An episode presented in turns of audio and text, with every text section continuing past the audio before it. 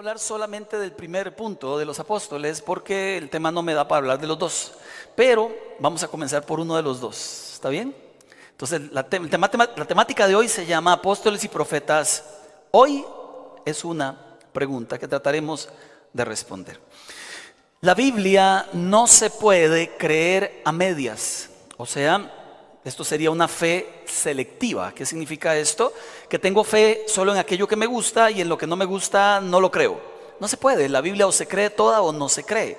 Esto significa que donde la Biblia dice el amor de Dios, yo creo en el amor, pero también habla de juicio, entonces tengo que creer en el juicio. Y la Biblia habla de que Dios nos perdona, también creo eso, pero también habla de que hay consecuencias, también debo creer eso. Habla de que hay un cielo, también habla de que hay un infierno. Todo lo que ella dice es cierto y un creyente debe creer lo que ella enseña, pues es la palabra de Dios. En cuanto a apóstoles y profetas, el apóstol Pablo allá en Primera de Corintios, capítulo 12, verso 28 lo dice así.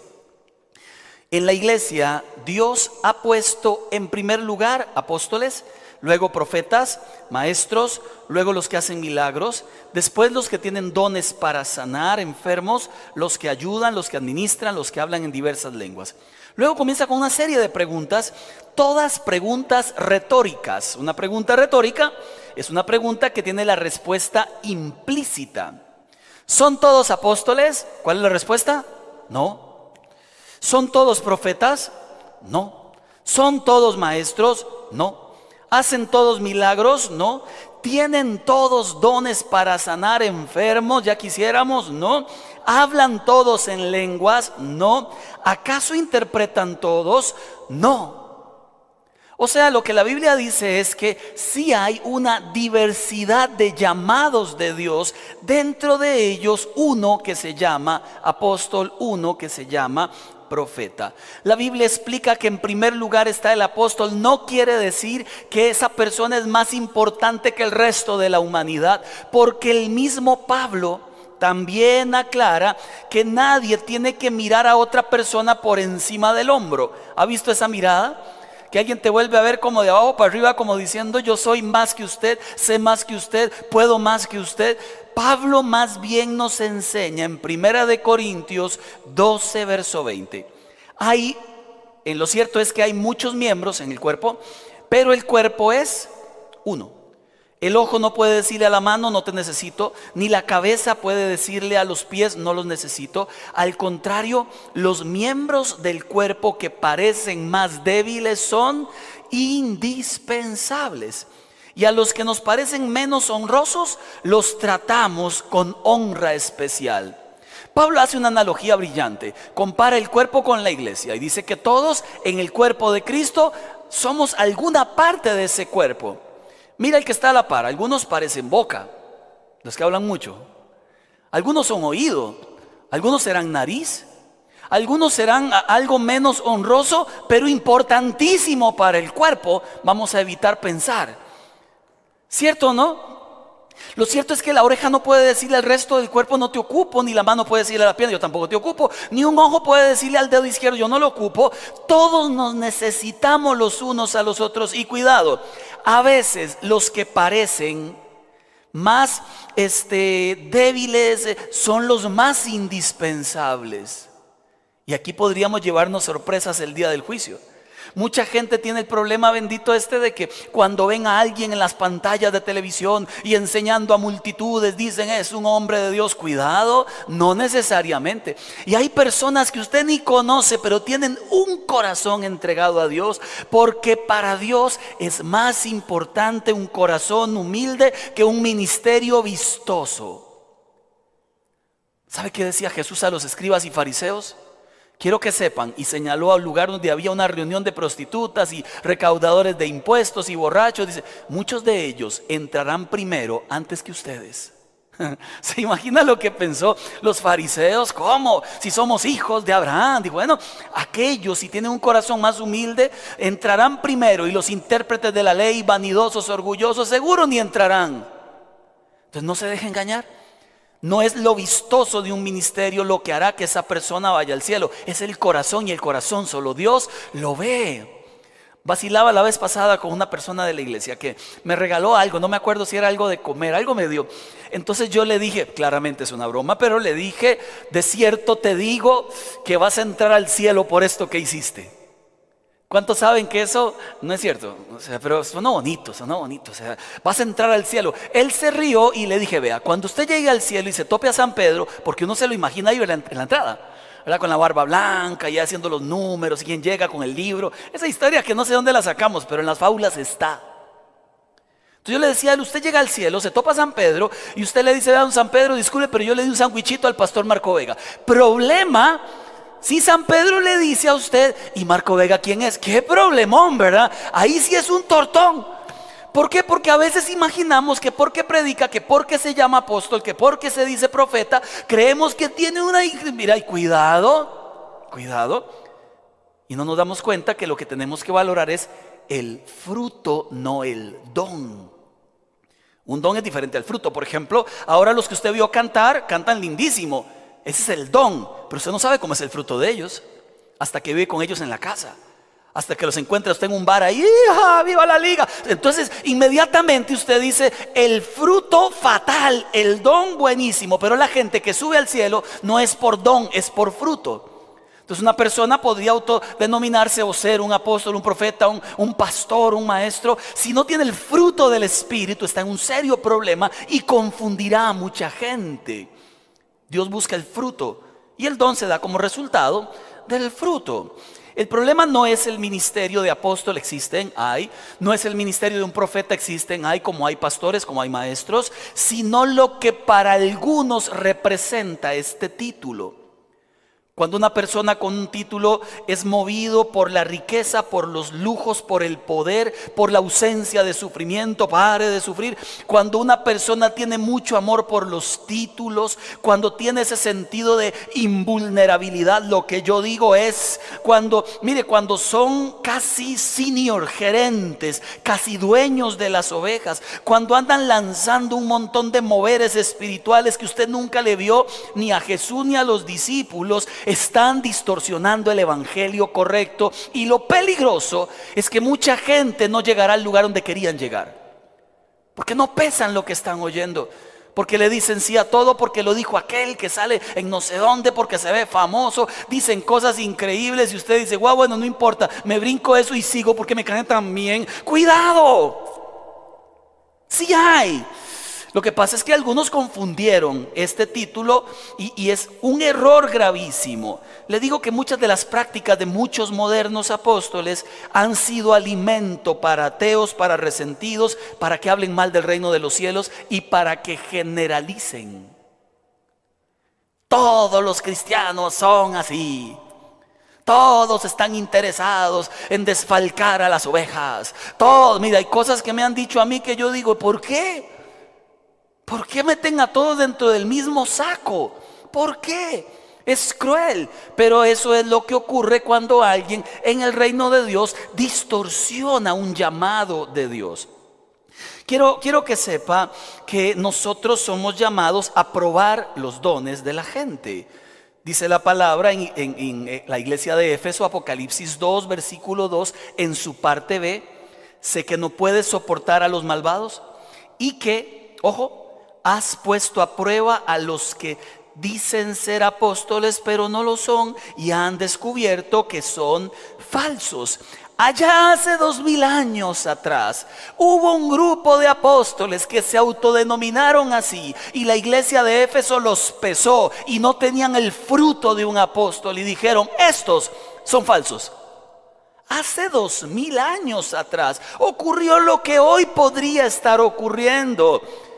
En nuestro cristianismo no sería normal encontrar falsos pastores, falsos profetas, falsos apóstoles, porque el diablo se disfraza como oveja, se infiltra y termina desde púlpitos vendiendo mentiras. Jesús lo dijo, Pedro lo dijo, Juan lo dijo, Judas, de, no, el que se, no, no el Judas feo, sino el Judas bonito, el que está antes de Apocalipsis, también lo dijo. Hubo tanta gente que habló de los falsos que extraían en medio de las iglesias. Y la iglesia tiene que estar despierta. Para que no le metan, ¿ha escuchado la frase? Gato por liebre. Eso es muy raro en Costa Rica porque aquí no venden liebres, ¿verdad? Usted no va al restaurante y dice una liebre en salsa, por favor, y te ponen un gato. O sea, aquí en Costa Rica no ocurre eso, pero debemos estar atentos de verdad de que a usted le sirvan la comida y no le digan miau desde ahí abajo. ¿Cómo ocurre cuando abrimos los ojos? Cuando vamos a la palabra, cuando somos como la iglesia de Berea, que cuando les están predicando dicen, suave un toque, voy a ir a la Biblia a ver si lo que usted me está diciendo es cierto. Escuché un famoso allí en las redes sociales diciendo, coronavirus, te mato. Y yo, pero ¿en serio? Y ya lo mató. Y ya, se quitó el coronavirus, eso fue hace como un año. Y el coronavirus está murido. No, no murió, por Dios.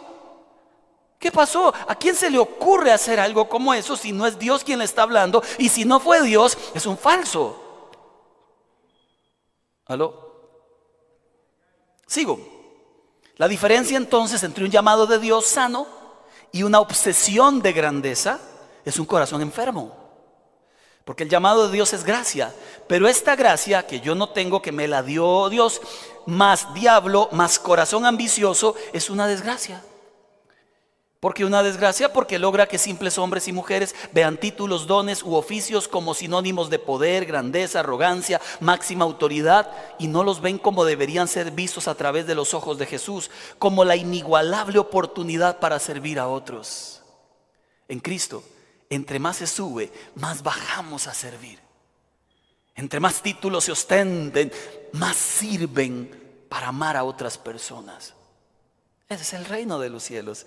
Pablo dijo en Filipenses capítulo 2, versos 3 y 4, no hagan nada por egoísmo, no hagan nada por vanidad.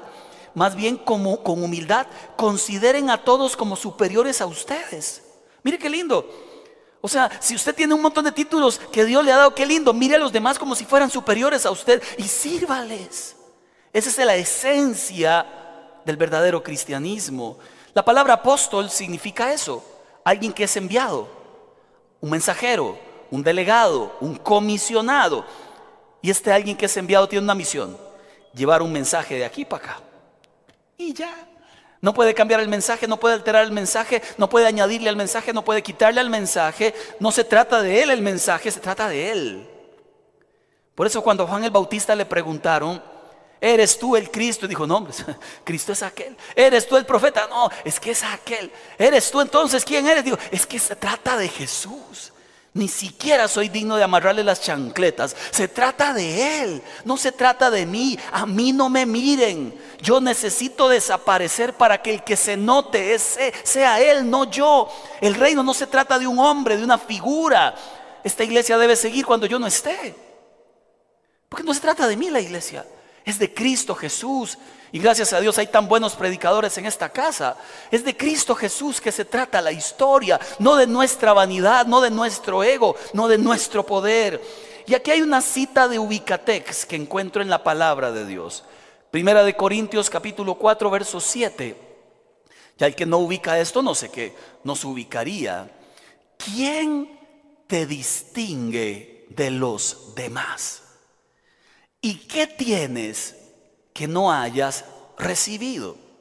Y si lo recibiste, ¿por qué presumes como si no te lo hubieran dado? Alguna vez estuve en México predicando y mire, es que el corazón engaña. ¿Cuántos aquí han sido engañados por su propio corazón? ¿Cuántos son orgullosos? Sí, nadie. Ahora yo siempre cuento yo mis chicas viejos y nadie, pero no importa, no importa. Yo sí soy a veces y odio esa parte de mí y la peleo y peleo y golpeo mi cuerpo. Pero estoy en México así con cara de ungido con la Biblia y esperando que, que me llamen a enseñar. Era un evento como de 1800 personas y pastor Marco Vega de Costa Rica, eh, eh, era en Veracruz creo, pase, entonces yo voy pasando, siguen presentándome. Tiene la iglesia más grande del país. Digo yo, y eso no, no, es cierto, ni cerca, o sea, ni, ni, la más mediana, o sea, hay un montón de iglesias grandísimas en este país. Y al final dije, ah, yo no voy a decir nada, porque qué lindo se siente que lo vean a uno así como, wow, el super jala multitudes, you know. O sea, y, me subo allí, ¿verdad? Caminando, veo ese montón de gente, ¿verdad? Y, y, me paro ahí con, con, pero de verdad, de verdad que por todo lado entra el orgullo si uno no se cuida. Entonces tomé el micrófono y dije, buenas bendiciones. Bueno, no es la más grande, aún así lleno de orgullo. No se trata de cuán grande sea una iglesia. Se trata de hacer lo que Dios te mandó a hacer, aunque sea una, dos, cien, mil, ochenta mil personas. No se trata de tamaños, se trata de misión de Dios. Pero el orgullo brinca por todo lado. Y uno tiene que cuidarse y tiene que acordarse que todo lo que tenemos, quien sea que lo tenga, nos fue dado. No podemos jactarnos de nada, porque lo que tenemos nos lo dieron. Pastor, un apóstol, lo que tenemos nos lo dieron. No lo hicimos nosotros, es de Él y para Él. Y hasta que no entendamos eso podríamos equivocarnos en el camino. En el Nuevo Testamento la Biblia habla de dos tipos de apóstoles. Número uno, los apóstoles primarios, que son los doce, únicos doce, y no habrán más que estos doce que la Biblia enseña. Y dos, los apóstoles secundarios, los que siguieron después de estos doce, que no son estos doce ni tienen las capacidades de estos doce. ¿Ok? Son dos grupos. Y le explico. ¿Cómo se escogían los apóstoles en la antigüedad? Cuando Judas peca, y se descalabra, inmediatamente los discípulos se reúnen allá en Hechos capítulo 1, verso 21 y dijeron, escojamos el sucesor de Judas. Entonces se escribe cuáles fueron las características por las cuales iban a proponer hombres para ser elegidos. Y ojo las características de los doce, de los doce de Jesús. Es necesario pues que de estos hombres, uno, que han estado junto con nosotros todo el tiempo, se requería que fueran hombres del primer siglo, que habían caminado entre ellos, que habían sido discípulos de Jesús y habían caminado con Jesús. Gran requisito que un montón, después de que Jesús se fue al cielo, no, no cumplen con ese requisito. Número dos, comenzando desde el bautismo de Juan. Se entiende entonces que tenían también que haber participado de ese bautismo o siendo o haber sido bautizados por los mismos discípulos de Jesús. Pero segundo gran requisito tenían que haber visto el ministerio de Juan y haber sido bautizados allá. Número tres, dice, y además, hasta el día en que de entre nosotros fue recibido arriba, tenían que haber sido testigos de su muerte, de su resurrección y además de cuando Él subió al cielo, tenían que haberlo visto. Ahí está el amén. ¿A qué me refiero? Que cuando se escogió el sucesor de Judas, toda la gente por la cual echaron suertes, que había uno que se llamaba José y el otro Matías, que hay muchos niños que hoy les ponen Matías porque Matías es un cosí, ¿verdad? El nombre. Lo cierto es que a partir de allí escogen al doceavo y se cerró la puerta de esos doce. Tan es así que la Biblia enseña, por ejemplo, allá en Apocalipsis, este capítulo 21, verso 14, que la muralla de la ciudad de la Nueva Jerusalén estaba fundada sobre doce piedras, las cuales llevan escritos los nombres de los doce apóstoles del Cordero. No hay más que esos doce. ¿Cuál era la misión de estos doce? Era una y muy clara, establecer la doctrina de la iglesia. ¿Qué es la palabra doctrina? La palabra doctrina significa enseñanza. La doctrina apostólica es una enseñanza que nos llega mediante los apóstoles que fueron elegidos a dedo por Jesús. Ellos establecieron la doctrina apostólica. Una iglesia apostólica es una iglesia que vive con los fundamentos de estos doce apóstoles. Una iglesia apostólica es una iglesia que claramente vive las enseñanzas de Jesús y sus apóstoles. Esa es una iglesia apostólica. Entonces, ¿qué pasa? Porque en el Nuevo Testamento aparecieron otros apóstoles. Después de estos doce, claramente habían otros apóstoles. Si no, este versículo no estaría allí. Pero ¿cuál es la misión de estos otros apóstoles que aparecieron allí en la iglesia? Bueno, resulta que estos otros apóstoles, habían unos con nombres muy lindos, si usted quiere tener un hijo le puede poner así, por ejemplo, allá en Romanos capítulo 16 y versículo 7 dice la Biblia, saluden a Andrónico y a Junías. ¿Sabe qué curioso, no? Andrónico, venga para acá. Y ahí viene el chiquito, ¿verdad? Eran nombres. Yo no sé si alguien se llama Andrónico, yo nunca he escuchado ahí. Y si alguien se llama así, discúlpeme. Nombre bonito, diferente. Mis parientes y compañeros de cárcel, destacados entre los apóstoles. Por ejemplo, estos dos, por ejemplo, Bernabé, por ejemplo, este Pablo, Jacobo, fueron personas que no pertenecieron a aquellos doce, pero ¿qué tienen que hacer estos otros? Y aquí viene la clave bellísima de todo esto. Bueno, resulta que ellos no deben establecer doctrina, la cual ya fue establecida por los primeros doce. Ellos no son columnas y fundamentos de la iglesia, las columnas son aquellos doce. No deben quitar el fundamento que es Cristo. De hecho, Pablo dice, yo como perito constructor fundé, hice las bases. Ahora cualquiera que quiera construir, nunca quite a Jesús de allí. No lo cambie por plata, no lo cambie por aplausos, no lo cambie por otras cosas. Nunca quite a Jesús. Ese es el fundamento. No pueden cambiar a Jesús. ¿Qué no tienen que hacer? No deben enseñorearse de las ovejas, sino servirlas. ¿Qué pueden hacer? Abrir otros, otras iglesias en diferentes lugares, lo que haría un misionero.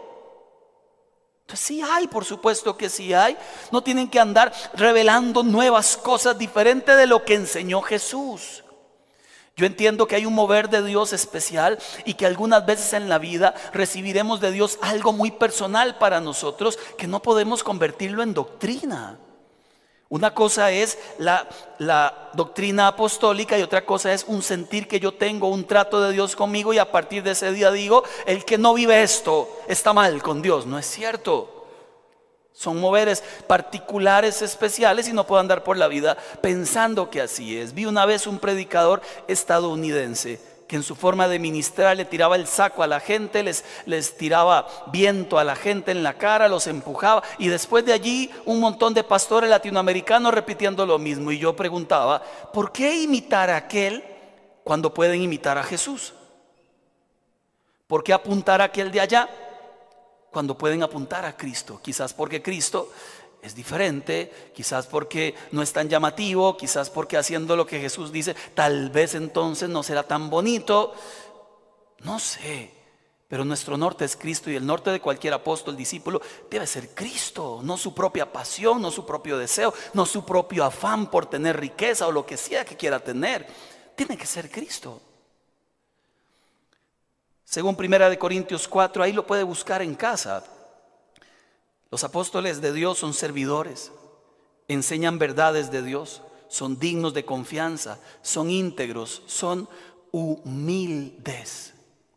Defienden la verdad, exponen a los herejes, establecen disciplina, establecen nuevas iglesias. Y mire qué lindo esto que dice Pablo en Primera de Corintios 4 verso 6 en su parte B. Dice Pablo, aprendan de nosotros aquello de no ir más allá de lo que está escrito. Aprendan de nosotros. No vayan más allá de lo que la Biblia enseña. No hace falta. Lo que fue revelado fue revelado para nuestro bien. Y si Dios hubiera querido revelar algo más, lo deja escrito. Cuidado con este montón de modas evangélicas que lo que hacen más bien es ponernos en entredicho delante de la gente. Y hay que tener cuidado de verdad. Porque hay algunos que he escuchado predicando que no predican la doctrina de Cristo. Lo que ellos dicen es doctrina, punto. Y eso es gravísimo y es delicado. Ahora, ¿qué se necesita? Carácter, convicciones, profundidad en la palabra para entender quién está bien y quién no. Y nos toca a nosotros, ¿sabía? Nos toca a nosotros. Mire qué interesante, y se lo digo con varios versículos bíblicos. ¿Cuál es la motivación incorrecta de un líder de Dios? Llámele como se llame. Número uno, no es el dinero. Ya para empezar, no es el dinero. Primera de Timoteo capítulo 3, verso 3 lo dice así. El obispo, el líder, no debe ser amigo del dinero, no es el dinero. Y hay una razón válida, es que nos vamos. Y todo lo que hayamos construido se queda. Nos vamos. ¿Se va conmigo? Depende, pastor. Claro, depende para dónde voy yo, ¿verdad? No, no me diga que sí. Si voy para su lado, o sea, vamos para el cielo. ¿Cuánto vamos para el cielo? La Biblia enseña que todos los que recibimos a Cristo como Señor y Salvador vamos para el cielo. Pero, otra vez, entonces no puede ser el dinero lo que nos mueva en esta tierra. No puede ser las posesiones, no puede ser la cuenta bancaria. Esa se queda. Yo no, niego que qué bueno tener cosas, no niego que qué bueno tener estabilidad económica, no niego que todos quisiéramos tener mucha estabilidad económica para ayudar a mucha gente. ¿Verdad? Porque a veces le pedimos, dame Señor, dame. Y cuando tenga mucho, bendecir. No, el que no lo hace teniendo poco, no lo hace teniendo mucho. Quiero que sepa, el que lo hace teniendo poco, lo hace teniendo mucho. La mayoría de los casos. Lo cierto es que aquí vemos que, que, una persona que busque de Dios no puede, no puede al mismo tiempo ser amigo del dinero. Uno de los dos controla su vida. O lo controla Dios o lo controla el dinero. Aunque predique lindísimo. Aunque usted le saque las lágrimas. Pero Jesús dijo, o me amas a mí o amas al dinero. A los dos no puedes amar. No se puede. Amén. Aunque no me diga amén. A los dos no se puede amar. Al mismo tiempo no. Odiarás a uno y amarás al otro. bueno, decida quién amar. Lo cierto es que un líder de Dios no puede amar el dinero. Y si lo ama es porque no está amando a Dios. Así de simple. Cuando usted ve a algún predicador o me ve a mí diciendo, hermano, usted debe ser rico, aleluya, sépalo, me perdí en el camino. Sépalo. Porque Jesús nunca vino a predicar eso, todo lo contrario, vino a decirnos, gente, es el momento de entregarnos por el reino, es el momento de vivir pensando en el sentido eterno de vida. El mismo apóstol Pablo nunca apeló al dinero, nunca, más bien dijo, ya le digo lo que dijo. Número dos, número dos. ¿Cuál no debe ser la motivación de un líder de Dios en cualquier eh, llamado que tenga? No debe ser el reconocimiento. Una queja de Jesús contra los escribas y fariseos está en Mateo 23:5. Todo lo que hacen, lo hacen para que la gente los vea. Ahora, siendo honesto, este, hay que ser honestos en esto, pero qué, qué lindo es el reconocimiento. Todos lo queremos. La que se casa quiere que el esposo le diga cosas lindas. El que sirve quiere que alguien le diga cosas buenas acerca de que usted le está sirviendo. O sea, hay una motivación normal interior de sentirse agradecido y todo el rollo. Sin embargo, eso no puede mover el corazón. Haya o no haya reconocimiento, el siervo de Dios avanza. Pero no, no busca lo que busca para ver quién se lo reconoce. Más bien a veces cuesta encontrarlo. Número tres. ¿Qué busca un líder de Dios incorrectamente? Beneficios. Soy apóstol, soy profeta, soy pastor para ver cuántos beneficios puedo obtener de esto. Cuidado, peligrosísimo. Primera de Corintios 4, verso 9. Dice Pablo, por lo que veo, a nosotros los apóstoles Dios nos ha hecho desfilar en el último lugar, como a los sentenciados a muerte. Hemos llegado, dice, a ser el espectáculo para todo el universo, tanto para ángeles como para los hombres. ¿Vio qué delicado? La perspectiva de Pablo del reino de los cielos era muy clara, muy, muy clara. No sirvo a Dios por algún beneficio particular, lo sirvo porque tengo un llamado de Él y tengo sí o sí que cumplir ese llamado. No lo hago para que me den algo a cambio. Si algo me dieron, lo agradezco, pero si no me dieron, avanzo igual. No es un beneficio lo que quiero sacar de esto. Y número cuatro, no es la posición.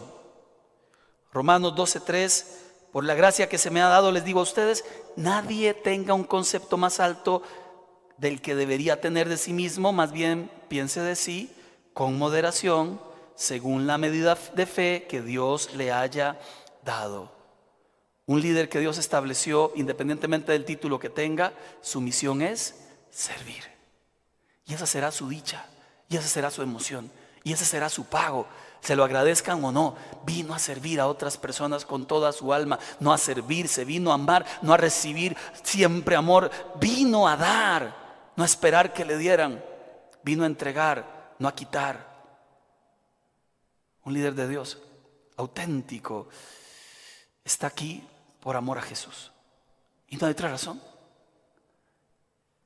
No es la apariencia, es la integridad. Le digo, ¿es un apóstol mayor que Cristo? No. Pero mire qué interesante. Filipenses capítulo 2, verso 5. La actitud de ustedes debe ser como la de quién? Vio, se dio cuenta qué belleza de versículo. No dice debe ser como la del pastor Marco Vega, debe ser como la del pastor de aquí a la vuelta, debe ser como aquel que escribió aquel libro. Dice la actitud de ustedes debe ser como la de Cristo Jesús, quien siendo por naturaleza Dios, no estimó el ser igual a Dios como algo a que aferrarse, por el contrario, se rebajó voluntariamente tomando la naturaleza de siervo y haciéndose semejante a los hombres, se humilló hasta la muerte y muerte de cruz. Ese es el modelo, es Jesús. Y si usted conoce a un líder en cualquier lugar de este mundo que no se parezca a él, tenga mucho cuidado. Puede enseñar muy lindo, puede cantar bellísimo, puede tener unas revelaciones, mire que el cielo se abre, pero si no se parece a Jesús, el cual es el modelo, cuidado, estaríamos siguiendo a alguien completamente equivocado. Y alguien equivocado nos lleva a un lugar diferente. Tenemos que parecernos a Jesús, claramente. Usted dirá, ¿usted pastor se parece? Bueno, lo intentamos. Claramente tengo un montón de defectos, pero caminamos hacia Él. Él es nuestro norte, no hay otro norte. Jesús es nuestro referente. No hay más. Ahora, y voy terminando. En, en las cuatro dije, voy terminando como cinco veces, pero voy así solo una vez. Voy terminando. Ya dije dos. El problema son los extremos.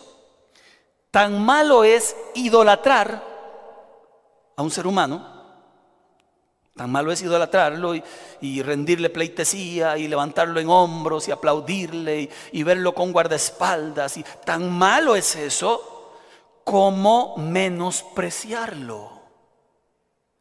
Y aquí es donde está el problema. Históricamente, y hace muchos años atrás, los pastores eran los mártires de las iglesias. No tenían que ganar un salario justo porque que, que sufra por el reino. Conocí muchos amigos en zonas rurales a los que les prediqué, no tenían salario. La iglesia no les pagaba porque decían, si confían en Dios, que Dios los sostenga. Yo vi muchas cosas dolorosas en el camino. Y Pablo dice algo como esto, Primera de Corintios 9:7. ¿Qué soldado presta servicio militar pagando sus propios gastos? ¿Qué agricultor planta un viñedo y no come de sus uvas? ¿Qué pastor cuida un rebaño y no toma de la leche que ordeña? Es que esto al final se volvió un, un llamado que es un trabajo. Y los que sirven en una iglesia de pastor, de apóstol, profeta o el ministerio que tengan, también sus familias comen.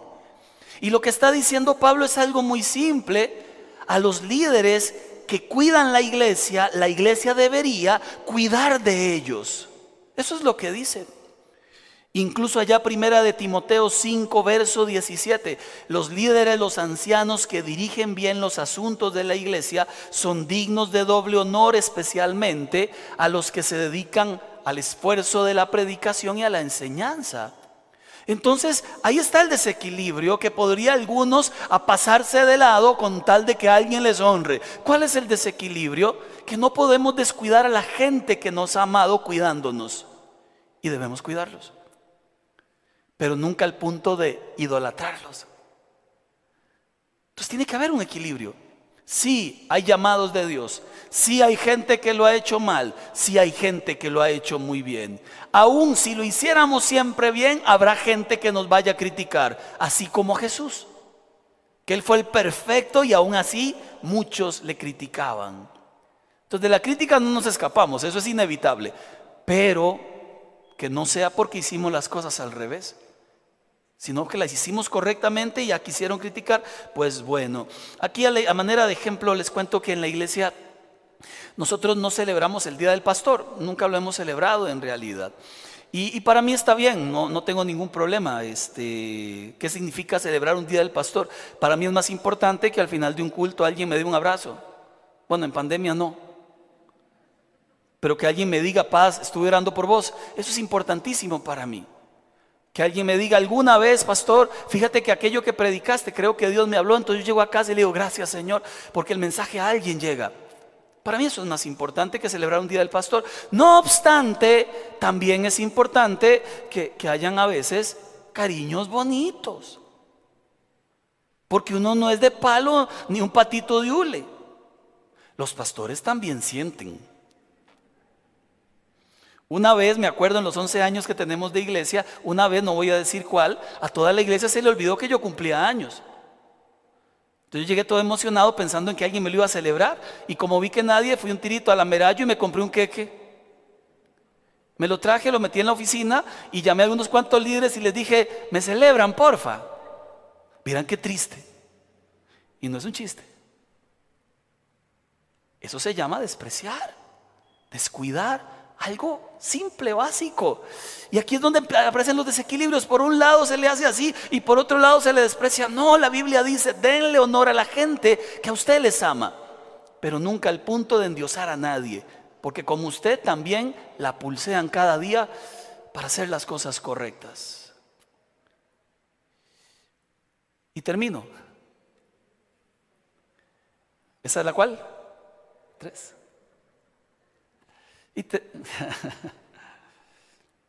Hay una, escena extraordinaria allí en la Biblia, eh, interesantísima. La mamá de Jacobo y Juan, hermanos. la señora los quería mucho. Una doñita de esas que anda haciendo el bien por los hijos. Era como Cintia, una señora ahí que anda y que pela por los hijos. Es lógico, ¿verdad? No quiere lo mejor para ellos. Pues ahí está Jesús con todos y la doñita lo ve como y dice, voy a aprovechar, ¿verdad? Si es Jesús. Entonces, disculpe Jesús, ¿puedo hablar con usted un toquecito? Y el Señor, sí. Dice, bueno, usted está hablando de que va a ir al reino y todo esto, ya lo entendí, pero hágame un favor, una petición allí. Cuando usted esté allá en el reino, ordene, allá en el reino de esta orden, de que a mis hijos, a Jacobo y a Juan, uno esté a su derecha y otro a su izquierda. Yo, que soy bien tico, le hubiera dicho, firmame aquí a la par de Jeremías, ¿verdad? Que, sabe lo que es pedir eso? O la señora tenía un muy alto concepto de sus hijos.